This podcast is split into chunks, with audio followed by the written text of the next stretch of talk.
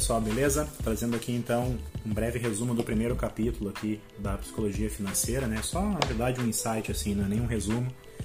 E esse livro é o livro da vez da leitura e eu quero ver se consigo aí durante a semana, pelo menos uma vez por semana, né, trazer aí mais aprofundada, aprofundadamente um comentário sobre o livro, né, sobre algum capítulo específico. O primeiro capítulo desse livro ele traz um pensamento muito interessante que é legal da gente colocar aqui, porque eu trabalho justamente essa ideia né, para esse perfil, que é destravar financeiramente, né, destravar nas finanças, é justamente a gente dar um passo mais profundo né, nessa busca por tomadas de decisão de forma mais adequada, de enxergar o que está nos travando, quais são as crenças que a gente tem que influenciam nesse processo de decisão, porque fazendo um link, na verdade, já sobre o que o livro fala aqui, ele diz justamente esse ponto de que as experiências que a gente tem, cada ser humano né, tem é, determinadas experiências que vão contribuir para que ele tome as suas decisões com base nisso. As experiências que eu tenho, por exemplo, né, no, no campo financeiro, fazem com que eu tenha ideia de que o mundo funciona de uma forma de acordo com aquilo que eu vi ou vivenciei relacionado a finanças, né?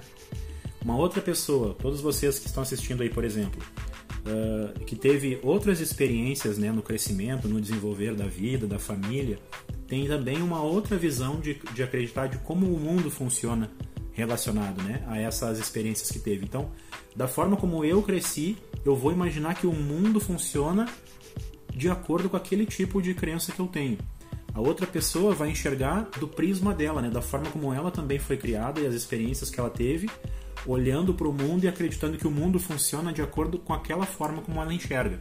E essas crenças, elas podem ser favoráveis né? ou prejudiciais, porque depende muito da forma como a gente foi criado, muito da forma como a gente aprendeu né? a lidar com o dinheiro, e, e, como que a gente viu também, né, que a nossa família principalmente, que foi aí onde a gente teve a base, né, é, dessa visão financeira, digamos assim, como que essa família também lidou com o dinheiro, né? Então é importante que a gente pegue um gancho desse ponto, que é o seguinte: quando eu tenho uma forma de pensar e uma forma de agir e reagir, né, em relação ao dinheiro, eu acabo fazendo um ciclo, né, que acaba se repetindo diversas vezes aí esse círculo vicioso. Eu vou me comportar sempre do mesmo jeito, pensando da mesma forma, agindo da mesma forma, e assim vai ficar muito e muito tempo reagindo do mesmo jeito. E aí o que, que, eu vou, o que, que vai acontecer com isso? Eu vou acabar tendo os mesmos resultados, né? E os resultados serão dívidas, de tempo em tempo eu acabo me endividando, de tempo em tempo, né, quando eu passo por alguma dificuldade, por exemplo, perder o emprego, né, ou alguma situação aí de doença na família ou, na, ou na, né, com a própria pessoa, eu acabo de novo passando por aquele ciclo de, de fase difícil, porque eu acredito que é desse jeito, né? Eu não enxergo uma outra forma, um outro jeito de pensar, um outro jeito de avaliar e me preparar previamente para essas questões, né? Então é importante que a gente pense que sim, existem outras formas de enxergar isso e que a minha forma não é pior ou melhor que a forma do outro, mas é importante eu compartilhar com ele, conversar com as pessoas entender como que as pessoas encaram, né, a, por exemplo, esse momento de pandemia, como que elas encararam isso, se ela perdeu ou não o emprego, como é que ela fez, se ela tinha uma reserva ou não, né? Como é que ela agiu em relação a isso? Porque isso vai acrescentar para mim, também vai acrescentar para outra pessoa, e aí eu começo a ver as coisas de um outro lado. Eu começo a ter outras formas né, de experienciar isso. Então, numa segunda situação, no segundo momento que eu passe por aquilo, eu já não sou mais o mesmo, porque eu já tenho outras informações que eu estou utilizando ou posso utilizar naquele momento, né? Às vezes a gente tem tempo hábil de tomar algumas medidas antes de passar por uma situação difícil e outras vezes não.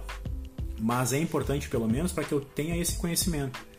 E eu falo muito disso aqui, né? na verdade, o perfil ele tem essa intenção né, de ser de ter esse nome de Strave nas finanças porque eu quero justamente buscar é, falar mais sobre essas questões das crenças essas questões dos, dos bloqueios que a gente tem né, relacionado ao dinheiro relacionado a finanças e tal e isso não está direcionado não está relacionado diretamente com o dinheiro não é o dinheiro em si mas a forma como eu penso sobre uma vida né, abundante uma vida próspera não está relacionado diretamente com o dinheiro mas diretamente com uma forma que eu tenho aqui dentro de o que, que é uma vida abundante e o que está ao meu alcance de verdade né, relacionado a essa vida.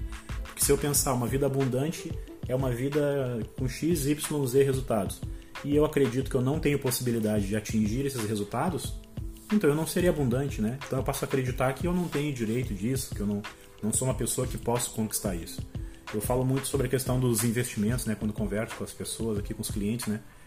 E, e, a questão do investimento era, por exemplo, uma situação que eu, eu não acreditava que eu podia participar dessa, dessa parte, né?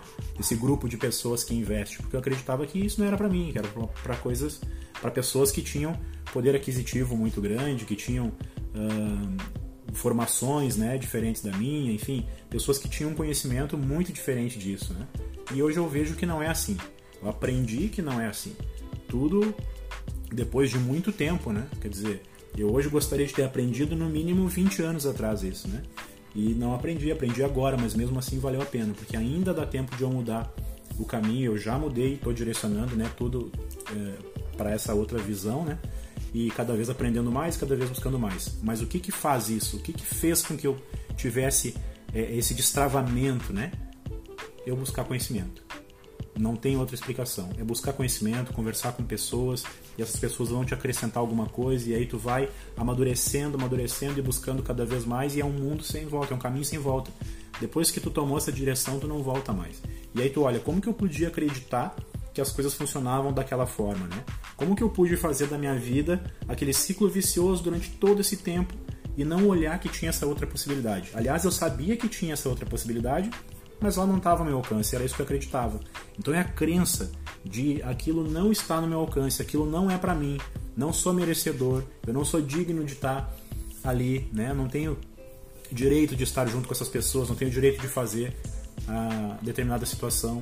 Então isso tudo são crenças limitantes, né? Da forma como a gente é criado, da forma como a gente vê as pessoas, como a gente acredita que as pessoas são, né? Como a gente acredita que é a questão de quem tem dinheiro e tudo isso vai nos bloqueando e nos criando essas dificuldades de depois conseguirmos nos libertar, né?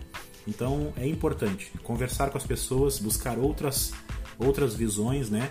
E, e com isso adquirir mais conhecimento para destravar realmente e mudar essas crenças limitantes aí para a gente seguir em frente, tá bom?